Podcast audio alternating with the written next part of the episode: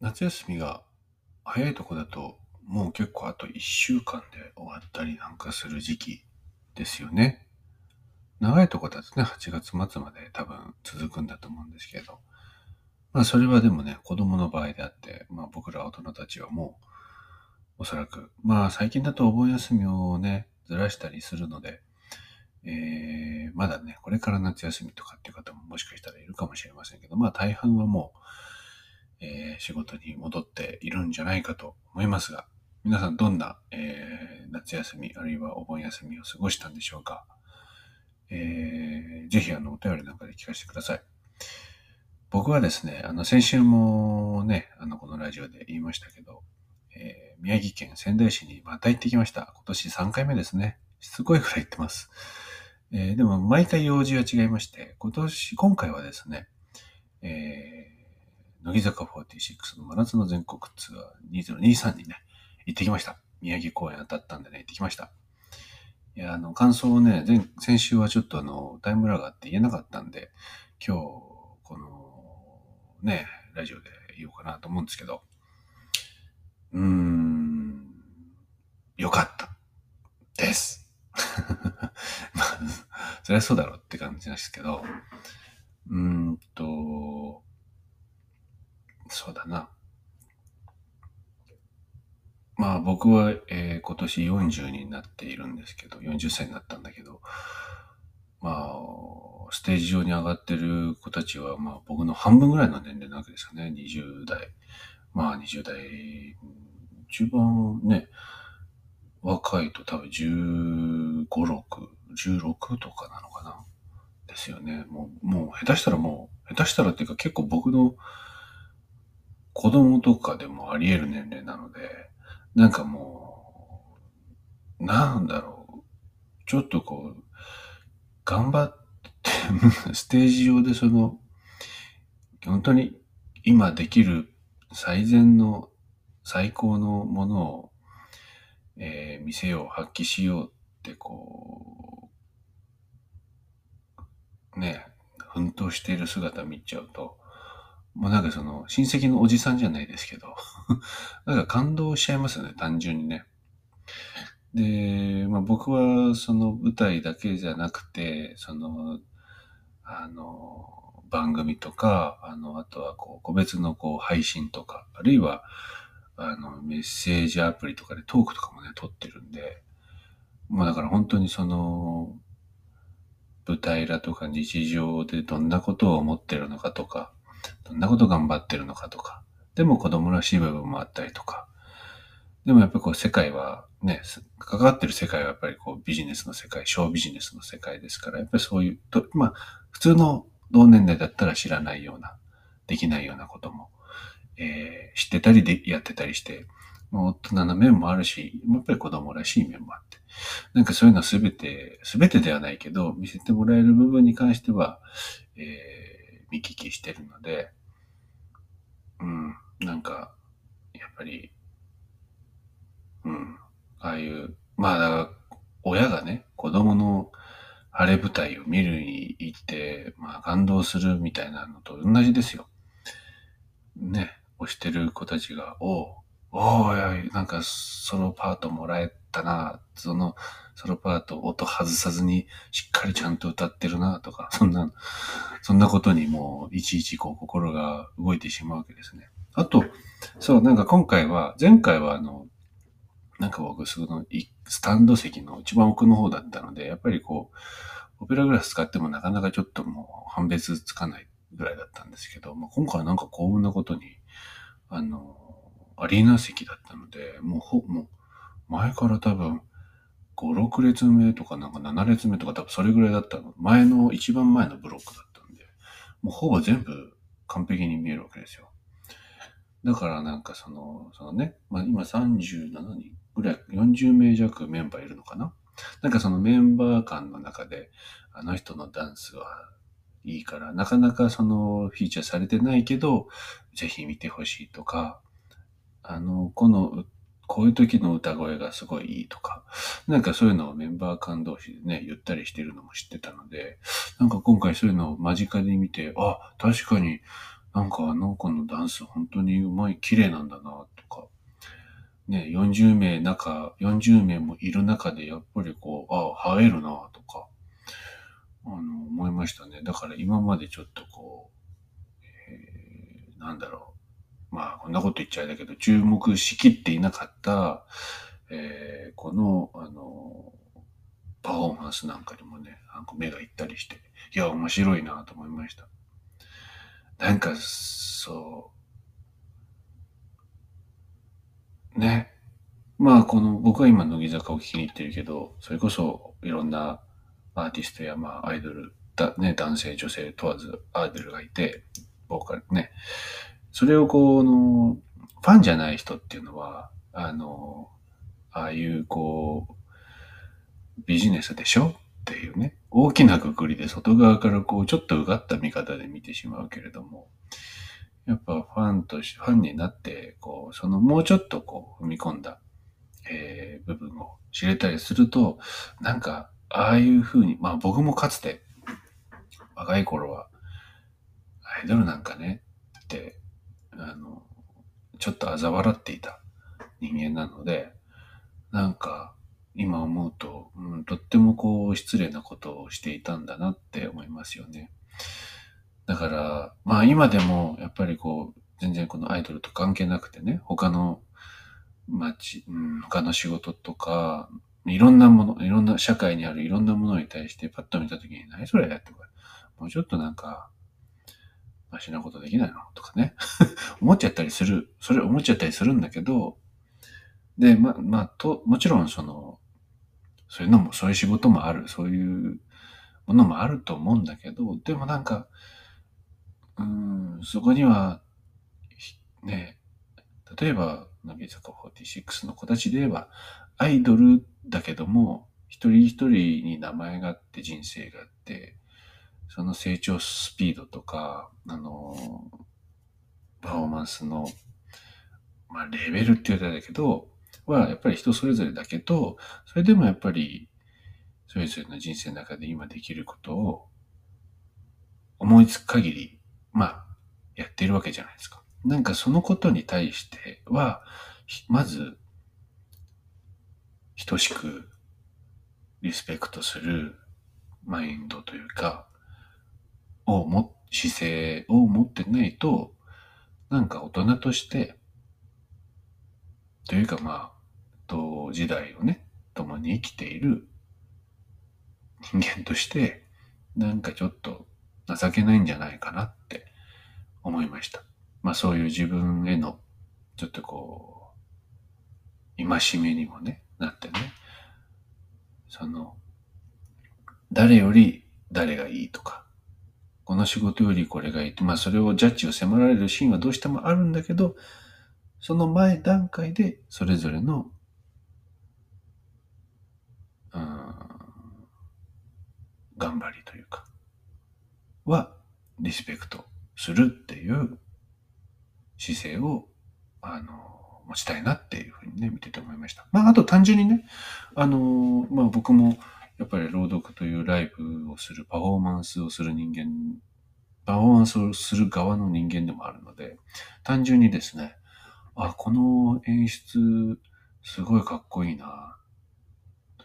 これ、朗読、詩の朗読のライブで、もちろんそのままではないんだけど、この僕のやってる朗読ライブのサイズ感とか、えー、テイストの中になんか盛り込めそうな、転用できそうな、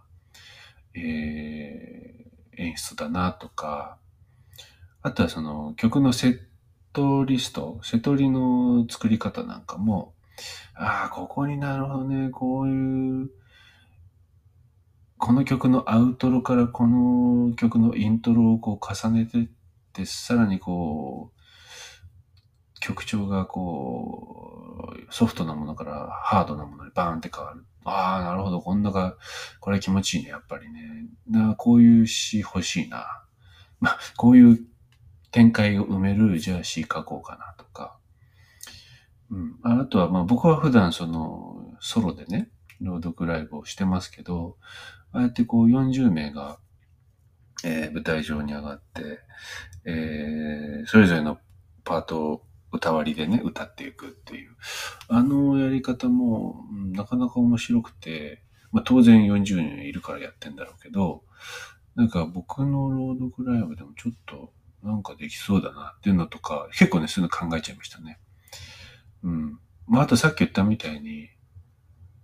やっぱりね、なんだかんだ、そう、あの、う、もちろん上手い方がいいわけですよ。歌だってダンスだって。だけど、なんかね、違うんですよね、舞台って。まあ、僕も朗読をしているので、まあ、彼女たちとは全然小さい、違うね、小さい規模ですけど、やっぱりあのステージに上がったら最後、上手い下手を超えていて、なんて言うんだろう、全部出してるかっていうか、全部以上、自分が今出せるもの以上出してるか。で、それをそ1公演1公演自分に求めていられる、いる、求めているかっていう、そこの情熱とか気概っていうのかな、があるかないか、多い、うん、前より多いか、ちょっとでもいいかっていう、それがあるのとないので違う。やっぱそれがあるパフォーマンスっていうのは、上手い下手なんかを超えて、もちろん上手い方がいいんだけど、でも上手い下手なんか超えちゃうたところでなんか人の胸を動かすなんかそういうパフォーマンスを僕よりもとっても若い女の子たちに見せつけられて、見せてくれ、見せてもらえて、なんかとってもあの、嬉しくて、ためになるというか勉強になる、えー、2時間半ぐらいの時間だったかな。うん。いや、本当にありがとうございましたと思いました。あの、またね、僕も10月、まあ8、9月はないんだけども、10月、11月と12月と秋冬にかけてちょっと僕の公演が続くので、えー、そこに向けて、ちょっとね、あの、気持ちを新たにね、したい、えー、望んでいきたいなと思いました。というわけで、あの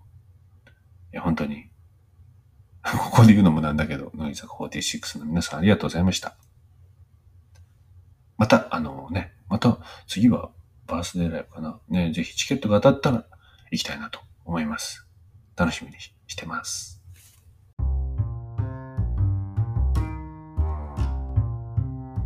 ラジオ内田号の一周回ってそれしじゃん詩で生計を立てると就職氷河期の中単身開業。いつの間にか本当に詩でのめくりできちゃっている内田豪が、詩なんかさておき、SF や超アイドル、クラシックカー、呪文料理、ウイスキーガーデニング、恋愛、ビジネスなどなどなどなど、時にクレイジー、時に大真面目に即興で影響のトークを繰り広げる30分の番組です。今日も、ぜひ楽しんで聴いていってください。それでは始まります。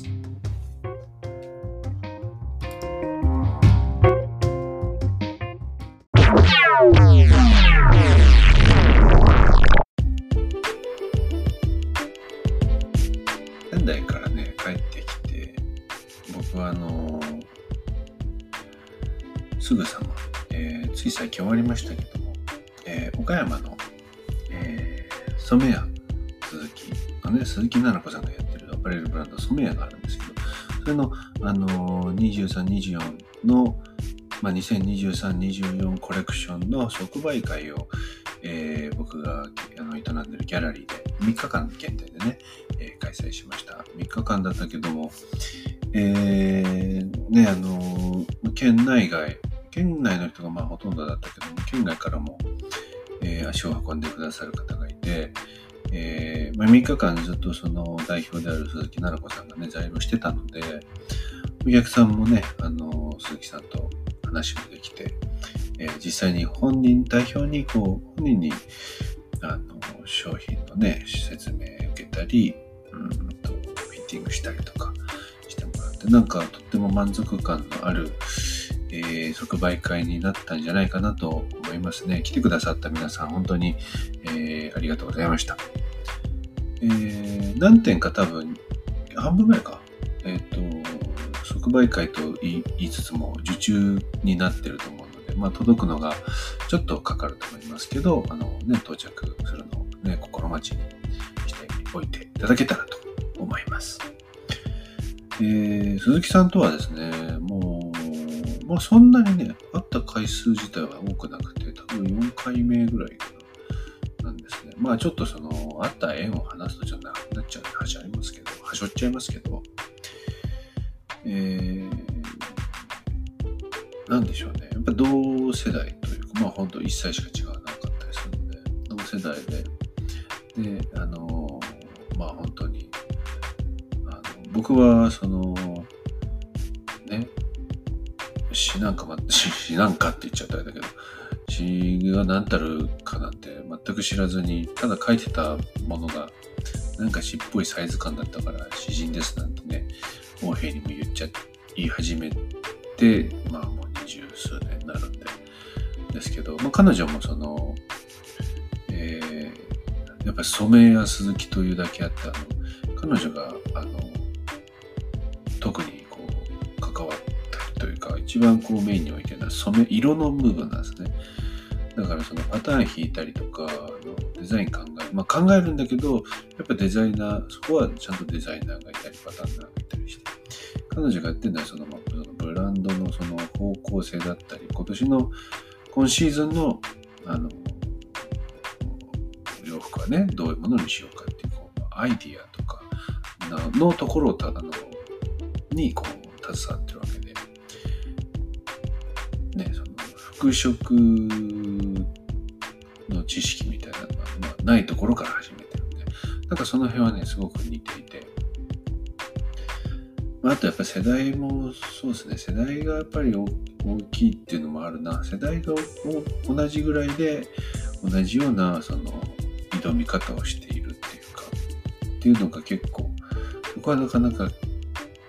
あの、共通の感覚が芽生えるってすぐね、あの、もう、あったのは、えー、何年前？7、8年ぐらい前ですか？その時からな、まあ、お二人ともなんかさ、何かそれ、そこでそういう話をしたわけではないけども、何かこう通じる部分を、通じ合う部分を、えー、感じたような気がしますね。で、まあ今回もね、あの、接客の合間、ちょっとずつね、時間があったんで今こう SNS がこう、すごく普及、ま、まずそのインターネットですよね。インターネットが普及して、もう今の、今の若い子はって言うとなんかもうおじさん臭いですけど、今の多分10代、20代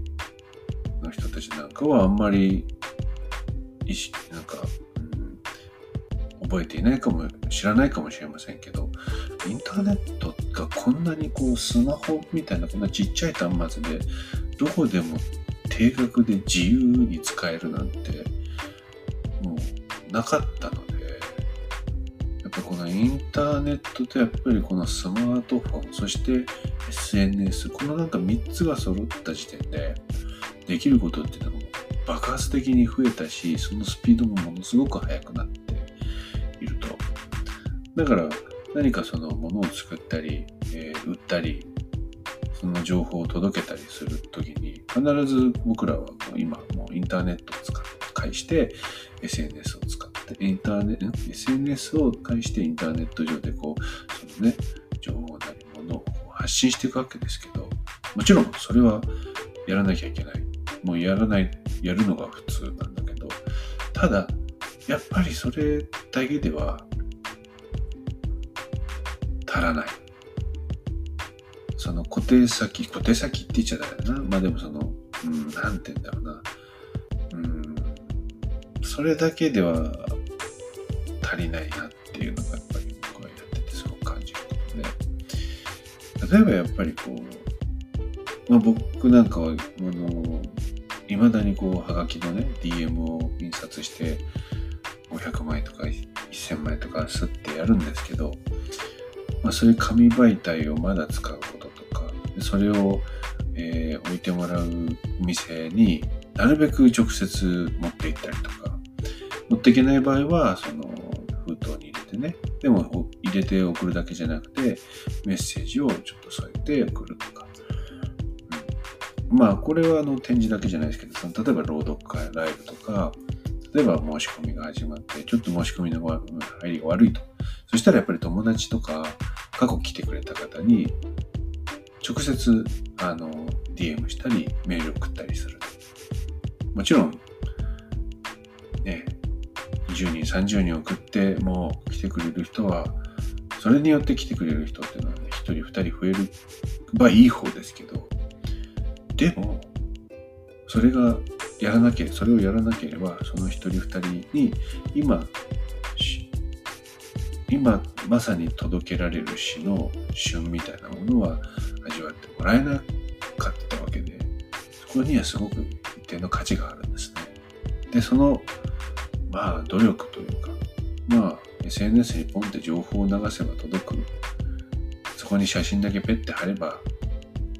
いいだろうとするのかそこにやっぱりこうどういうことをしたいのかっていうことを何を届けたいのかっていうことを端的にやっぱり言葉で綴る。それをしかも投稿だけじゃなくて個別にメッセージしたりメールしたりあるいは街中で会った時に説明をねしたりとか。やっぱそこにちゃんとエネルギーを費やすというか注ぐっていうことがやっぱりこういう時代になっても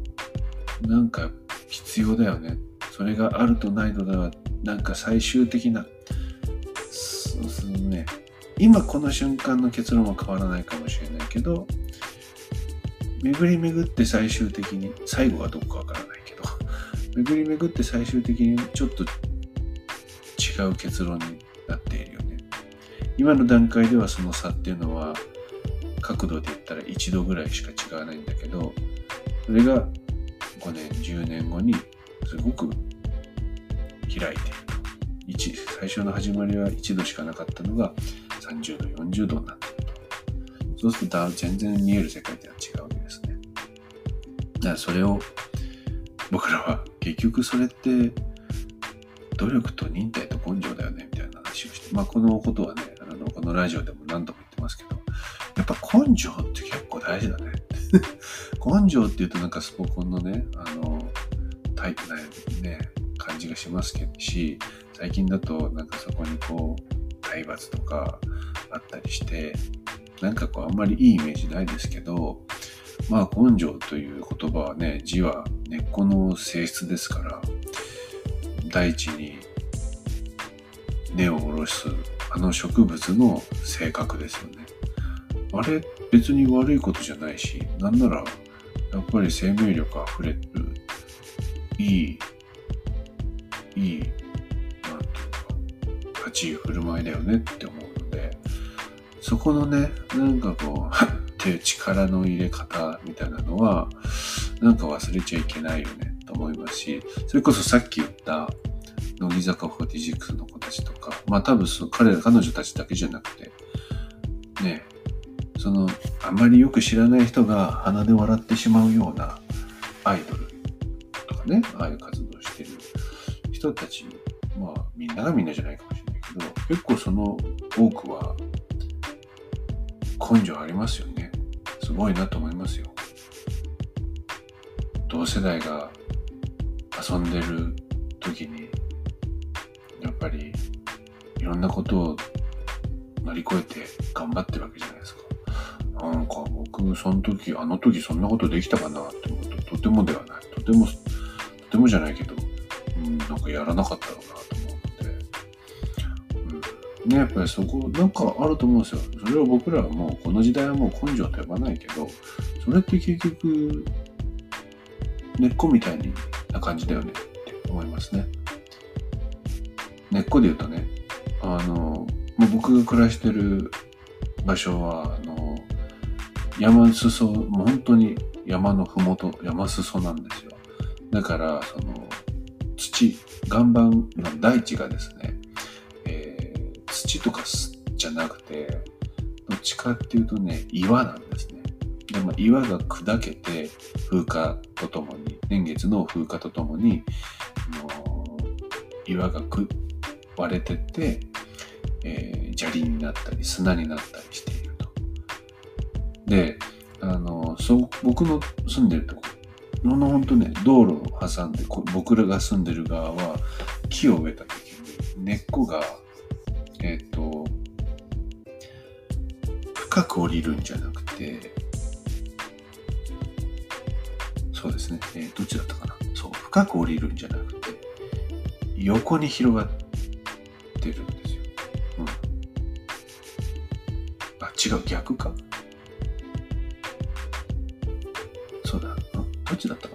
な。んかね、どどっちかは根っこがね、横に広がってってて、で、道を挟んで反対側は、あの根っこが横に広がっていくんじゃなくて、下に深く降りていってるんですね。なんかそれを聞いた時に、あなんかやっぱりその根の張り方っていうのも、その、その植物、植、それぞれだし、その土地それぞれなわけで。それを僕らで置き換えてみれば、やっぱりみんながみんな同じような根の張り方っていうのはなくて、自分の持っているあのキャラクターと今置かれている状況に応じて根の張り方って違うんだなって思うんですね。で、そこをまあ見極めるというか感知する感性みたいなものを、まあ、持ってるか持ってないかあるいは育常に育っているか育ててないかで結構その船の漕ぎ方っていうかは変わっていっちゃうんだろうなっていうのがあの思うことですね。うん。そのなんか全てがすごくつながって見えてます。僕自身の人生の体験もそうだし庭の植物たちのあの生態を見てもそうだし アイドルの子たちの日々の奮闘ぶりとか努力の様子を見ていてもそうだしこうやってギャラリーを使ってくれる作家さんやあのなんだ商商売をするね事業個人事業主の人たちとかまあギャラリーを使ってくれるアーティストの人たちの仕事ぶりというかあの日々の生き方を生きている様を見る限りなんかみんな全部つながっているよねすごく、すごく思います。ね。本当に、なんか、一人でも多くね、なんかこう自分に、なんか借りてきた切るんじゃなくて、自分のもうすでに持っているものを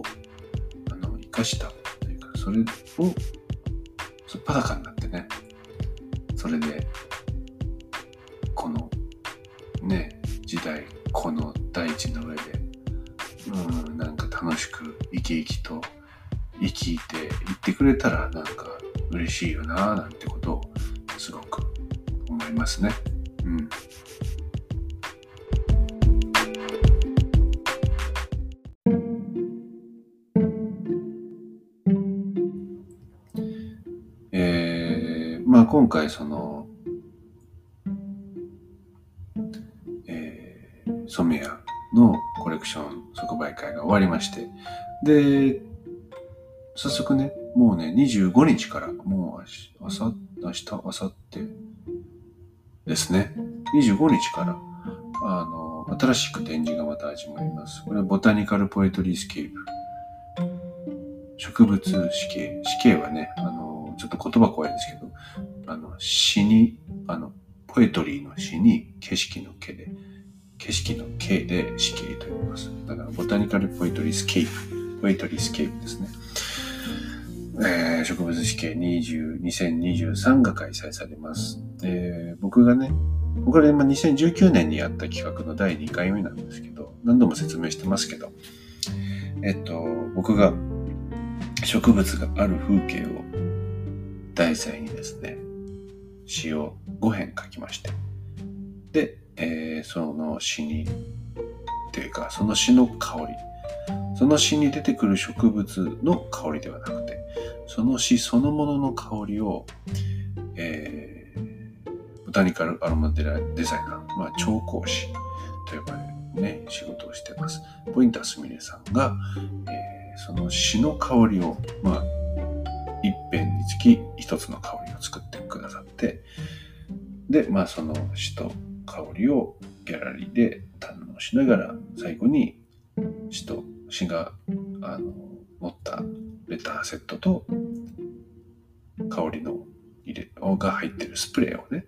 えー、買って帰れるっていう展示内容になっています。で、まあ最初に言いましたけど、その植物がある風景、植物のある風景も、あの、つって聞くとね、あの、まあなんか植物がある風景を日常生活からピックアップして、それをの舞台にした物語っぽい詩を書いたのかなっていうイメージになっちゃいますけど、えー、5編のね、タイトルをもう言ってしまうとですね、えー、っと、半島、一編目が半島、なんとか半島半島ですね。金尻半島とか。金尻半島って言わないか、小川半島とか。ね。半島ですね。二編目が、えー、花を買ってみたくなる。まあ、これは結構ありますね。花屋さんね。花を買ってみたくなる。えー、三編目が茂み。四編目が、えー、ベストウェイ。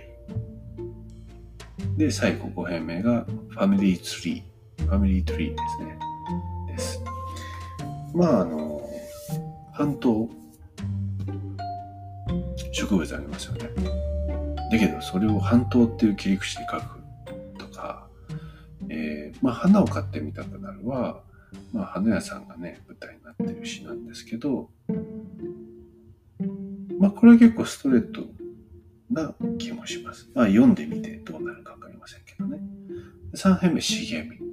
この茂みはね、結構面白い詩になっております。ね、茂み。どんな茂みなんでしょうね。えー、4編目が、えー、ベストウェイ。これはなかなか、えー、まあ、ベストウェイっていうわけだけあって、まあ、道がなんかね、詩のステージになっているような気がしますけど、さあ、道と植物といえば、ね、っていうから書き始めてますね。で、最後はファミリーツリー。これあの、ファミリーツリーってまあ家系図みたいなもんですけど、まあファミリー、それを英語で言うとファミリーツリーなわけで、そこにはツリー、木ですね、があると。まあそれを、そこからまあ詩を一遍書いてます。というふうに、単純、なんだろう、単純にこう植物のある風景をあの5つ並べたわけではないので、その植物っていうものの定義もある程度すごく自由に捉えてますし、植物がある風景も、風景もそのプレイスだけではなくて、時間とか、その流れてくその時間の中の風景とか、あるいはそれが風景がその自然の風景なのか、心象風景、心の中の風景なのか、それもまたね、解釈が自由ですから、そういうふうに自由、自由な解釈で捉えた植物のある風景を5編の詩にそれぞれ書いているので、あの、そんなにこう、単純な創作ではないですね。それをちょっとね、展示の時に、えー、どんな、えー、創作に、を経て、その詩になっているのか、ぜひ読んで、えー、楽しんで感じてもらえ、感じて楽しんでもらえたら嬉しいなと思います。えー、今日23日ですからね、明日、ついにね、それ設営して25日、皆さん、25日金曜日から、えー、皆さんのね、ご来場を、えー、お待ちしてます。えー、数日はですね、ポインターすみれさんが在労します。今のところ、そうだね、今のところ分かってるのは、えっ、と、ざっくりですけど、えー、25日はちょっと難しいかな。土日の26、27、あと9月の2、3、まあ土日ですね。ここは、あのー、えー、すみれさんいるんじゃないかなと。あとは、まあ、平日も、ちょっと、えー、日程決まり次第、えー、来てくれるみたいです。あの、またこういうのはね、分かったら、あの、SNS の方に流しますので、えー、ぜひ、あの、すみれさんにお会いしたい方も、ぜひその日を狙ってね、来ていただけたらと思います。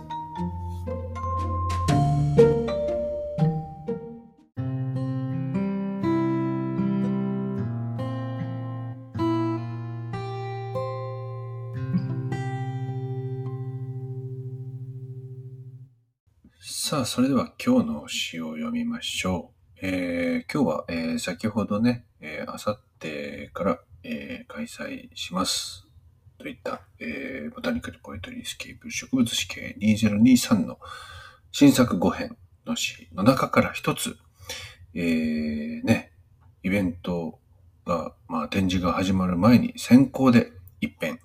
えー、ここで、えー、お披露目したいと思います。5編ある詩の中から、今日読むのはこちらの詩になります。どうぞお聞きください。ファミリーツリー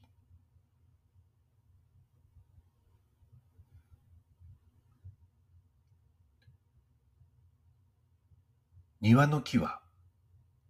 おじいさんが植えた木。私が生まれるよりずっと前に、裏山から切って刺した木。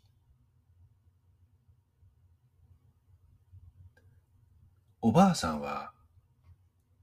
花壇にしたかった。おじいさんは何にも聞かずに木を植えた。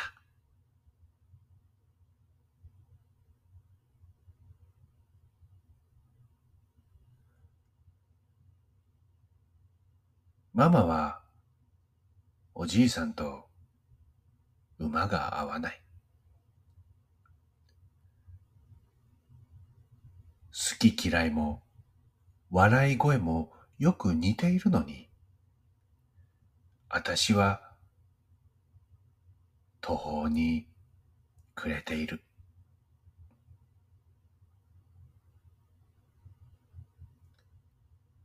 おばあさんは庭の木に寄りかかって、仏壇の写真の中から笑ってる。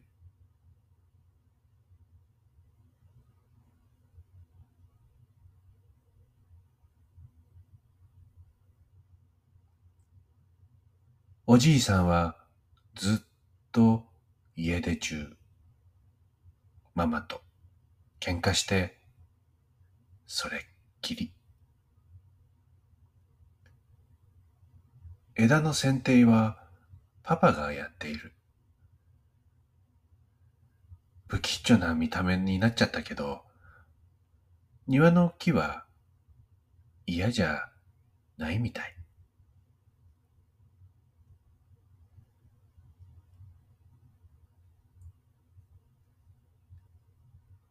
庭の木に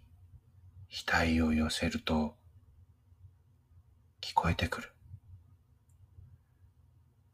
遠い旅先からおじいさんの声。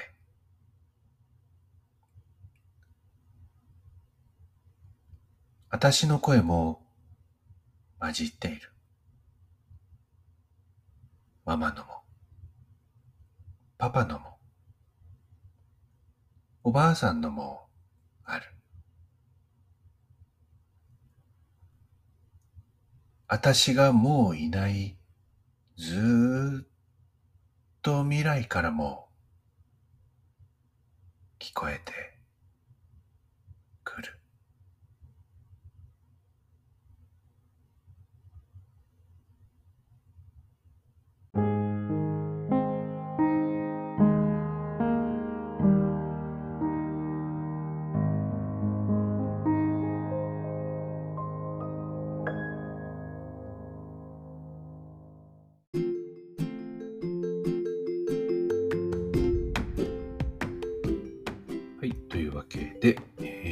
植物史系2023の新作5編の中から、えー、ファミリーツリーをお届けいたしました。他4編ね、新しい詩が、えー、25日から始まるこの展示で、えー、待ってますので、ぜひ、えー、詩を、詩に出会い、そしてその詩から生まれた香りに包まれるべく、えー、安住の穂高有明の詩的な仕事ギャラリーに、えー、お越しいただけたら幸いです、えー。展示はですね、8月25日から9月の3日、えー、日曜日まで開催しておりますので、えー、ぜひね、え、遠方の方もよかったら、え、長野新州観光のついでに、え、お立ち寄りいただけたら嬉しいなと思います。えーとね、あのー、詩の教室のね、生徒さんでね、栗田さんってね、一番古株の、古株って言ったらいいかな、栗田治さんいるんですけどね、生徒さんで。えー、この前詩の教室がありまして、まあなんだろうか、ね、皆さんだんだんだんだん僕に似て面の皮が厚くなってきておりまして、えー、このラジオでね、なんかその、自分の詩の朗読、ソロ詩朗読会のね、宣伝をしてくれないかなってね、ちらっと言うわけですよ。もうそんな、の、いいよ、全然。だったら、あの、ちょっと出てよ、出て、なんか喋ってよって言って、あ、そうですね、とかって言いながら結局時間終わっちゃって、あの、喋らずに帰っちゃったんでね、なんでこれ。僕が宣伝するのかいしょうがないなと思って今から言いますけど あの栗田さんの詩の朗読会がですね2023年こもちろん今年8月27日日曜日ですねだからまあ、この展示は25日から僕のところで始まりますけど、その3日後なのかな ?27 日日曜日に、えー、上田の本と茶ネーボという場所でですね、えー、開催されます。えー19時開演。会場は30分前の6時半ですね。6時半会場、7時開演で、上田市の本当茶ネーボで開催されます。定員10名で料金1000円プラスワンドリンクオーダーと。予約はですね、えっと、インスタグラムの方で栗田治を探してそこで DM するか、まあ、メールアドレスにえ送ってもらえたらということです。栗田さんのね、その、インスタの方にメールアドレスも書いてありますので、えぜひそちらで、えー、お申し込みいただければと思います。まだね、席がね、若干空いているそうです。まあ、それでね、あの、このラジオに、わらをすがる思いで頼んでくれたわけですけど、そんな力はなかなかないよ、このラジオ。まあいいや。ね、もしかしたら、あの、知らなかった。行ってみようっていう人がいるかもしれませんし、まあ、なんか内田剛の朗読はちょっとなんか、ねどうなんだ、なんか、やっつけられちゃいそうだなってね、ビなんか、思って、ビクビク参加するかしないか悩んじゃう人なんかいるかもしれませんから、まあ、そういう人はね、ぜひね、教室の生徒さんの詩の優しそうに見えるでしょ？そっち行ってみてください。そんなことないんだけどね。僕の詩もなかなか なかなか、あの、怖くないですよ。もちろん。僕自身はかなり、あの、怖くないけどね。怖くないけど、まあ、あの、はっきり、はっきりした、うん、まあ、うん、なんだろうな。なかなかあのビビッドな人、えっと、あれですけども、ぜひ、あの、上田さんのね、朗読会に行ってみてください。まあ、こういうことをさ、ほらさ、やるとね、他の生徒さんもさ、え、私のもとか、いや、僕のも宣伝してくださいとかなるでしょ？ね、そうするとこのラジオも宣伝だらけになっちゃいますから、まあ、あの、今日は特別な、特別サービスですよ。サービスも何もないんだけどね。はい。ぜひ、あのね、行ってみてください。まあ、一人でも多くの人がね、えー、詩を聞いて味わうみたいなことに、えー、なんだ、慣れていただくというか、慣れた上に、上でその後、あの、ゆくゆくね、楽しんで、えー、いただけるような人が一人でも増えたら嬉しいので、ぜひ、えー、僕のライブだけじゃなくてね、他の方のもぜひ足を運んでもらえたら嬉しいなと思います。さあ、えー、じゃあ27回目。もうね、半年続いてるんですね、このラジオ。ね、素晴らしいですね。自分で言います。あのー、27回目の、えー、ラジオ。内田号の一周回ってそれしや、これでね、今日も終わりたいと思います。今日も一日ね、いい時間をお過ごしください。僕は25日から始まる展示の最後の最後の準備、山場が迎えて、山場を迎えてますので、そちらに専念したいと思います。それでは、皆さん、いい水曜日、楽しい午後をお過ごしください。